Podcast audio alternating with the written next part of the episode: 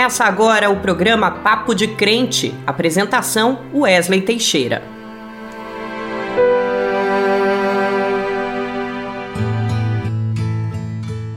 A paz do Senhor, meu irmão, a paz do Senhor, minha irmã. Aqui é Wesley Teixeira e esse é o nosso programa Papo de Crente. Graça e paz de Jesus sobre todos nós. Que bom estarmos juntos nesse nosso primeiro encontro do ano. É ano novo 2022. Eu agradeço a Deus por esse momento e desejo que esse programa abençoe a vida de cada ouvinte. É maravilhoso estarmos aqui falando das coisas de Deus. Hoje nós teremos que falar sobre um tema triste, mas que precisa ser tratado para que haja vida para todos e vida em abundância.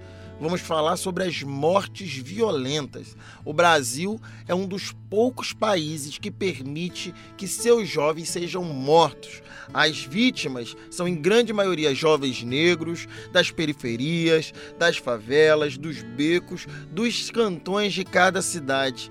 Muito parecido com quem eu sou. É a morte levando os nossos jovens. Na sociedade de paz que queremos em Jesus Cristo, não é possível admitir isso. E para falar sobre esse tema, nossa jornalista Naama Nunes vai conversar com a Cecília Oliveira, que é fundadora do Fogo Cruzado. Ainda vai ter muito louvor, adoração, o dizem por aí e informações sobre a tarifa social na conta de luz. E para começar, eu gostaria de convidar cada irmão, cada irmã a se colocar diante de Deus. Oremos. Senhor querido, te agradecemos por todos os momentos maravilhosos que tivemos em nossa vida. Tua palavra diz que em tudo devemos dar graças. 2021 foi um ano difícil, com muitas tristezas, mas também tivemos momentos alegres. Eu te agradeço, Pai.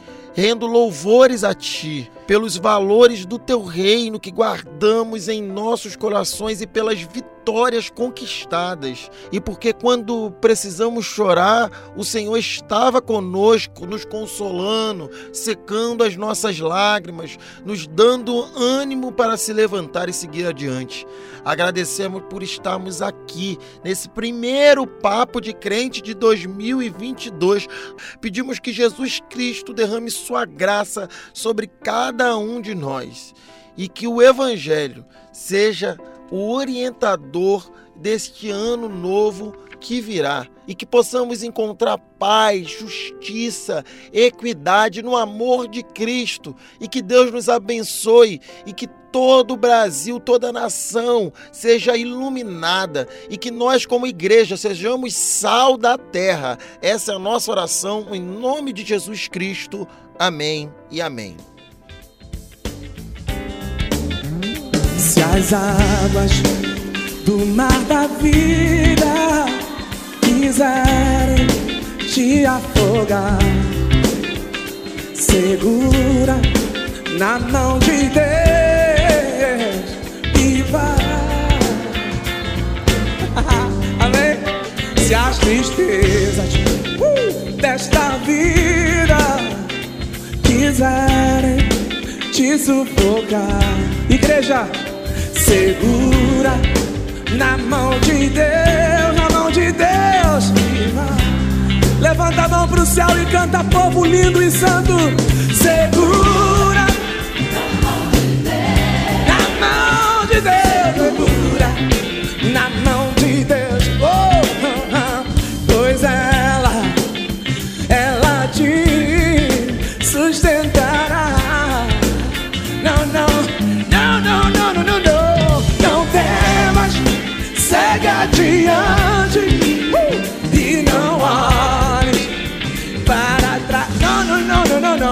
Mas segura na mão de oh vai. Tem alguém que é do fogo aí, dá glória a Deus, por favor. A jornada é pesada, oh glória, e sustenta, amém, Cassiane? A caminhada, segura, meu irmão, segura na mão de Deus, na mão de Deus, e vai. Mas tem que ir orando, tem que ir orando, orando, orando. jejuando, confiando e confessando. Segura, irmão, segura, segura na mão de Deus, na mão de Deus. Você pode levantar a mão e só dando glória, só dando glória. Segura na mão de, na mão de Deus. Você acabou de ouvir esse louvor que é conhecido no Brasil inteiro, segura na mão de Deus na voz do Kleber Lucas. E é assim que nós vamos passar 2022, segurando na mão de Deus. No último dia do mês de novembro, a Agência Nacional de Energia Elétrica, ANEL, formalizou a adesão de um protocolo para conceder automaticamente o direito à tarifa social de energia elétrica para famílias de baixa renda. Agora, as agências distribuidoras de energia receberão mensalmente os dados do governo federal para atualizar o cadastro dos beneficiários. O direito à tarifa social foi estabelecido em 2010 ela consiste em desconto de 10 a 65% da tarifa de energia elétrica fixada pela ANEL, de acordo com a quantidade consumida. A partir de janeiro de 2022, a inclusão será feita de forma automática a partir dos dados de programas sociais do governo. Podem usufruir do benefício as famílias inscritas no Cadastro Único para Programas Sociais do Governo Federal, o CAD Único, com renda familiar mensal per capita de 500 reais ou menos, isso é, por pessoa da família que receba esse valor, ou que recebam benefício de prestação continuada, o BPC. Pessoas com doenças cujo tratamento requeira o uso de aparelhos que consumam energia também podem ter desconto, desde que a família esteja inscrita no CAD único com renda mensal de até três salários mínimos. Dessa forma, a partir deste mês de janeiro, as famílias do Cadastro Único do Governo Federal, CAD Único, serão cadastradas no programa, ou seja, os consumidores não precisarão procurar as distribuidoras para requerer o desconto na conta de luz. De acordo com informações do governo, cerca de 24 milhões de famílias têm o direito à redução dos valores. Para que o cadastro seja feito de forma automática, o CPF do titular da conta de luz tem que ser o mesmo informado nas bases de dados do cadastro único. No caso das pessoas com doenças que precisam de aparelhos elétricos, é preciso apresentar à distribuidora de energia o relatório e o atestado médico que comprovem a doença. Fiquem atentos se você recebeu esse benefício na sua conta de luz, se o seu cadastro está em dia junto ao CRAS do seu bairro. Mantenha-se atento e receba os benefícios que são seus direitos, como esse que vem para melhorar a conta no final do mês, que nem sempre está fechando. Chegou o momento da nossa entrevista. Vamos ouvir quem pode nos ajudar a entender o motivo de tantas mortes de jovens negros e de tantas outras violências. Somos um país violento? Há mortes que causam menos comoção e parecem não chocar a população como é o caso da morte de jovens negros que acontece no Brasil. No Rio de Janeiro, agora, no final de 2021, tivemos a morte de 10 jovens negros no complexo do Salgueiro, lá em São Gonçalo. Meses antes, tivemos a chacina do Jacarezinho, a maior chacina do Rio de Janeiro. O alvo sempre são jovens negros e pobres de favela. A sociedade, de modo geral, diz que mereciam morrer. Mereciam por quê? A grande maioria são executados por policiais ou ex-policiais, além dos chamados milicianos. Precisamos ouvir Jesus e começar a construir uma sociedade de paz. E a paz só tem com justiça. Para falar sobre isso, nossa jornalista Naama Nunes conversa com Cecília Oliveira, Olá Wesley, a paz do Senhor a você e aos meus irmãos e a minhas irmãs que nos acompanham neste momento, Wesley. O ano está só iniciando e já vamos tratar de um tema doloroso aqui, mas que requer bastante reflexão e reparação também. Nós vamos falar sobre as mortes violentas no Brasil e para a gente repercutir alguns fatos e dados que, infelizmente, entraram para a história do nosso país, a gente vai conversar agora com a jornalista Cecília Oliveira, ela que é especialista na cobertura do tráfico de drogas e armas e também diretora do Instituto Fogo Cruzado. Olá, Cecília, muito obrigada pela gentileza de falar com a gente aqui no programa Papo de Crente. Olá, para quem está ouvindo agora, para quem vai ouvir daqui a pouquinho, muito obrigada pelo convite. Vamos bater esse papo aí. Cecília, quando a gente fala em mortes violentas, um dos episódios que marcou 2021 foi a chacina do Jacarezinho no Rio de Janeiro. E após sete meses do massacre, somente uma das 27 mortes teve o um inquérito concluído. A gente lembra que a operação da Polícia Civil em maio do ano passado foi a mais letal da história fluminense. O que explica essa morosidade para esclarecer os fatos? Os culpados precisam ser identificados e responsabilizados, não, Cecília? Sem nenhuma dúvida, mas aí a gente cai naquela naquela questão de sempre, né? Quem são essas pessoas que morreram? Elas importam?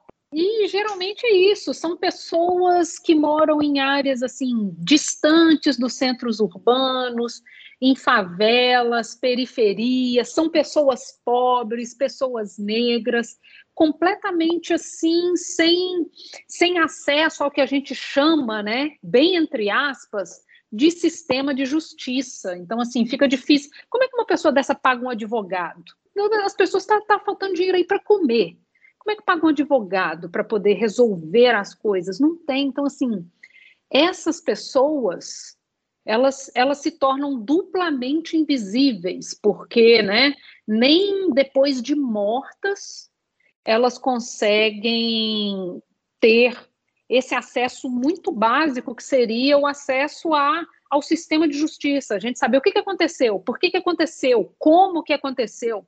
E como você bem mencionou, né, apesar de ter acabado ali um único inquérito, é, o Ministério Público denunciou dois dos policiais que participaram dessa operação por execução, por fraude na cena do crime. Então, assim, é, a investigação é sobre, sobre como é que isso aconteceu, porque acharam ali na cena do crime uma arma, assim, que não tem nenhuma conexão com nada, coisas foram plantadas ali na cena. Uma coisa também que a gente sabe que é infelizmente, não é raro de acontecer. Essa sensação de que não dá, não vai dar em nada e realmente não dá, faz as pessoas ficarem desacreditadas com absolutamente tudo. A ferida não fecha nunca, sabe? Você fica com aquela sensação de mataram meu filho e ninguém, não sei quem foi, mataram meu filho e essa pessoa está livre, pode estar tá fazendo com o filho de outras pessoas. Então, quando a gente pensa, quando a gente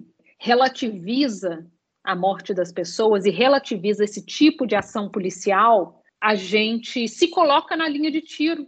Quando eles puxarem o gatilho, eles não, eles não vão perguntar quem é primeiro. Então, se você tem esse perfil, quem é que garante que você não vai ser o próximo? Que seu filho não vai ser o próximo? Agora, Cecília, uma pesquisa divulgada pelo Instituto Fogo Cruzado revela que a polícia do Rio de Janeiro esteve envolvida em 10 das 13 maiores chacinas registradas no estado entre junho de 2016 e novembro de 2021. Dessas 10 operações, quatro ocorreram durante a decisão do STF de proibir operações policiais nas comunidades durante a pandemia da Covid-19. Como é que você vê a polícia descumprindo uma decisão da Suprema Corte no país e ainda executando tantas pessoas da periferia? O negócio é quem é que respeita o Supremo dentro dessa nossa conjuntura. A gente está vendo que o, que o Supremo tem sido peitado diariamente, né? Por políticos, por policiais. Depois que aconteceu essa chacina, houve uma, uma entrevista coletiva né, da, da Polícia Civil. E ali ficou muito, eh, ficou cristalino o que esses policiais disseram sobre é, sobre essa essa essa medida não se aplicar no Rio, porque o Rio já vive em situação de exceção, e, e também disseram que que essa decisão é fruto de um, entre aspas, ativismo político, então, assim, o Supremo tem sido peitado, desrespeitado, afrontado cotidianamente. Né? Então, é, eu vejo com olhos de preocupação, porque isso mostra o tamanho da nossa vulnerabilidade como sociedade né, diante de processos que deveriam ser processos transparentes, democráticos, e, e, que vivem aí na exceção da exceção da exceção sempre que se trata de periferia, que se, ta, que se trata de pobreza, que se trata é, daquelas pessoas que já são desassistidas de muitas outras coisas, elas continuam sendo desassistidas. Então, o que eu costumo dizer é que a gente tem falado muito sobre democracia ultimamente, né? Mas nesses lugares a democracia nunca chegou. Cecília, a cada quatro horas, uma pessoa negra é morta em operações policiais, segundo um levantamento feito pela Rede de Observatórios da Segurança. No ano passado, dos 1.092 registros de mortes por agente do Estado, 939 eram de pessoas pretas ou pardas, o que corresponde a 86% dos assassinatos. Até quando a cor da pele será alvo da violência policial neste país, Cecília? Enquanto a gente respirar, basicamente. Basicamente. Porque é, não existe nenhuma movimentação para que isso seja de fato alterado. Então, a gente vê esses casos né, de, de mortes pelas, pelas polícias, e, essa, e, e, essas pessoas não são, não são investigadas, não são punidas.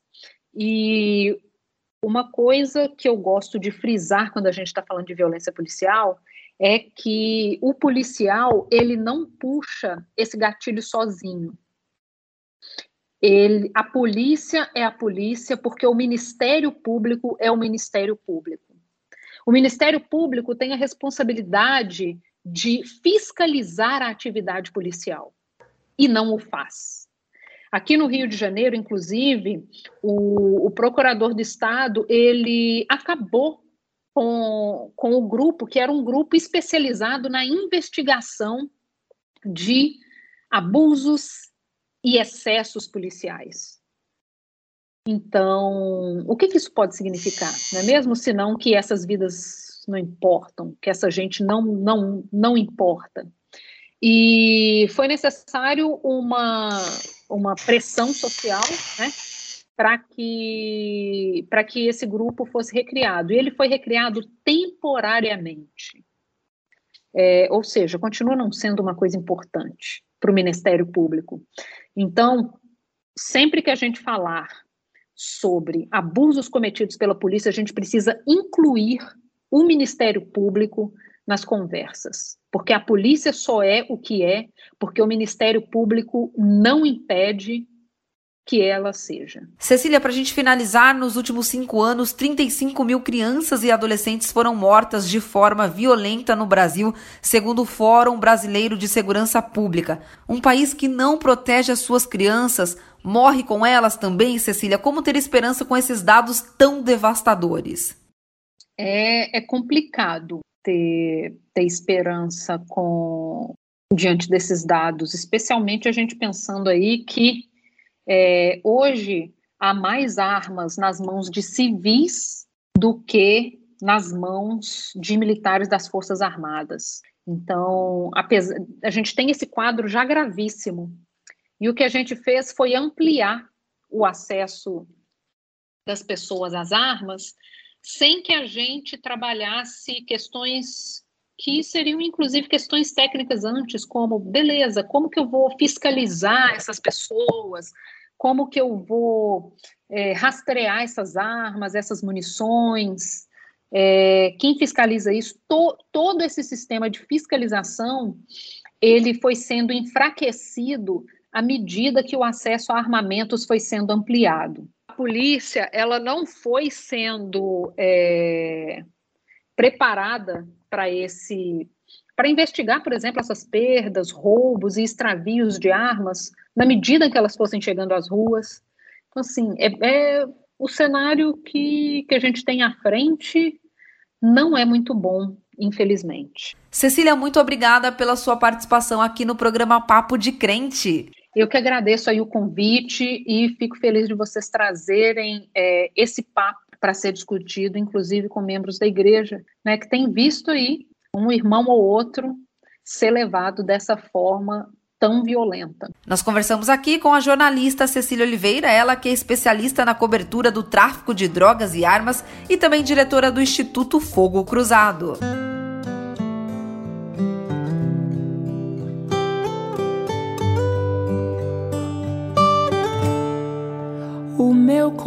Combustível para continuar. Jesus é a calmaria, o aconchego dos meus dias, o meu alicerce pra não desistir. Tá sendo fácil aqui, mas eu tenho que seguir. Tá tão complicado, pai. Eu confesso, eu tô cansado e não quero mais. Tô exausto e com medo. Tem dias que o peito aperta, tem dias que o fardo pesa. Nem que fosse arrastando, eu não volto pra trás. Fica aqui comigo e não sai mais. És o meu alívio. Tudo que eu preciso, vem aqui comigo pra eu continuar. Que me impulsiona todos os dias pra eu não parar. Tu és o motivo, Jesus, que eu tenho pra avançar. Ah, ah, ah, és o meu alívio, a força e o ânimo que eu necessito pra prosseguir. Se eu não desisti, o motivo é porque sempre esteve aqui. Nos piores momentos, dizendo que nunca desiste de mim. Pra onde eu irei se o que eu preciso só encontro ti?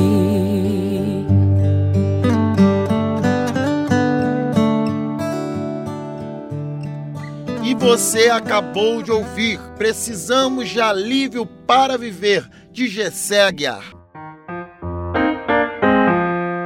E agora quem vai falar pra gente é o pastor Ariovaldo Ramos. O que Deus tem a falar com a gente nesse programa? Deus abomina a violência. É ou não é, pastor? Paz do Senhor Wesley. Hoje eu quero conversar sobre a tragédia, Wesley. Muito triste, ô oh, meu amado irmão. Sabe o que está escrito lá em Mateus, capítulo 2, no versículo de número 18? Diz assim: Ouviu-se um som em Ramá, o som de um choro amargo. Era Raquel chorando pelos seus filhos. Ela não quis ser consolada, pois todos estavam mortos. Oh, meu amado irmão, hoje eu quero falar sobre a dor de Deus, a dor do Senhor Jesus Cristo pelas chacinas que acontecem em nosso país, meu irmão coisas terríveis, gente sendo morta por causa da cor da sua pele, e gente sendo mortas, meu irmão, sem antes, de, sem antes serem presas, processadas, julgadas e com uma questão, né, Wesley? No Brasil não tem pena de morte.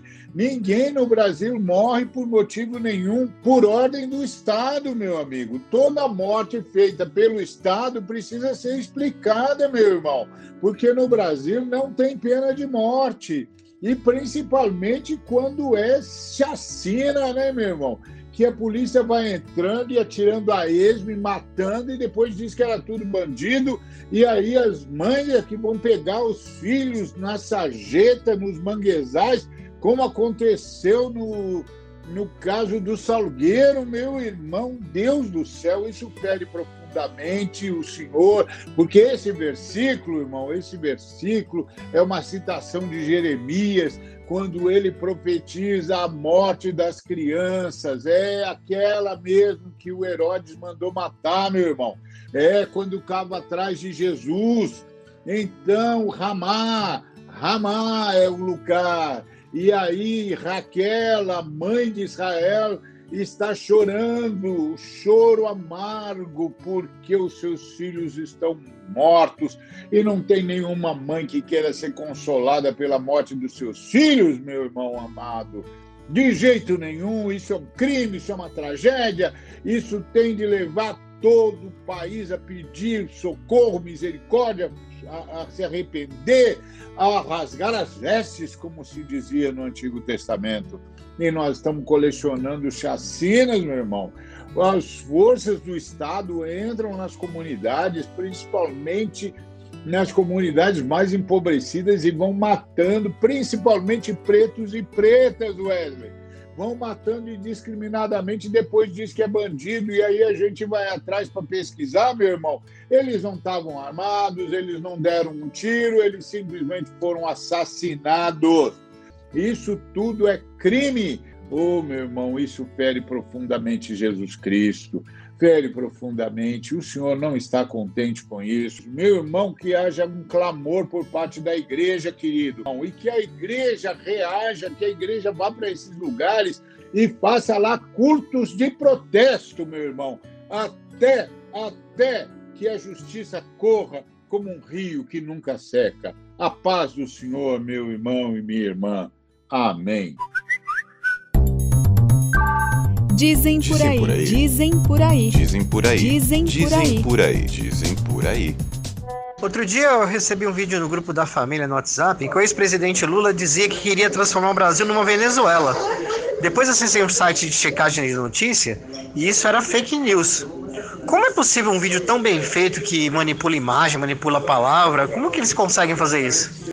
Parece verdade, não é? Mas é informação falsa. Os produtores de fake news usam tecnologias modernas para realmente nos enganar.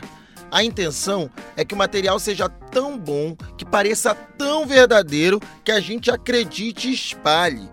Nem tudo que reluz é ouro. A deepfake é uma técnica que utiliza recursos de inteligência artificial para substituir rostos em vídeos e imagens com o propósito de chegar o mais próximo possível da realidade e até mesmo imitar a voz de pessoas conhecidas. O que era caro e extremamente trabalhoso se transformou em simples e acessível a princípio só para especialistas da área e agora para o grande público por meio de aplicativos móveis e plataformas online. Hoje, é possível criar manipulações realistas usando computador e a internet da sua casa. Por isso, todo cuidado é pouco. Pode parecer muito realista, mas pesquise antes de compartilhar, veja se algum meio de comunicação confiável, sério, repercutiu o fato. Se não, desconfie. E a dúvida é sempre uma boa companheira. Jesus disse: Eu sou o caminho, a verdade e a vida. Ninguém chega ao Pai senão por mim. Lá em João, no capítulo 14, no versículo 6. É seguindo a Cristo, é seguindo a verdade. Esse é o nosso compromisso. E só Ele nos deixará livres. Só como pode ainda adorar se não tem motivos para cantar? Abandona esse Deus e morre. Mas não adoro pelo que ele faz nem menos por bens materiais. Eu adoro pelo que ele é, eu sou dele, tudo é dele. Jó, você não tem motivos, perdeu seus bens, seus filhos, seus amigos. O que você vai fazer? Eu vou adorar simplesmente adorar. Eu vou adorar.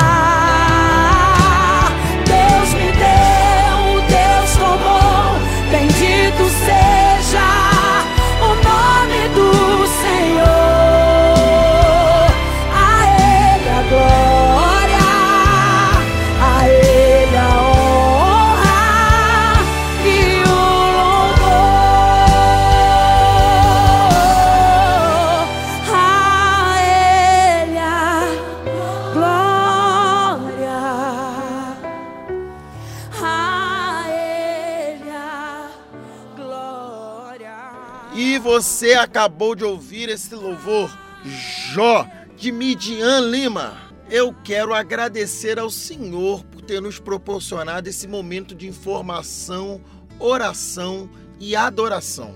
Você também pode ter sua mensagem divulgada aqui no nosso programa. Para isso, mande um áudio para o WhatsApp do Papo de Crente pelo número 11 95094 8831. Muito obrigado por ter estado nesse momento tão especial conosco. Que você tenha um 2022 abençoado. O Papo de Crente é uma iniciativa da Frente de Evangélicos. Até a próxima semana. Fique com Deus.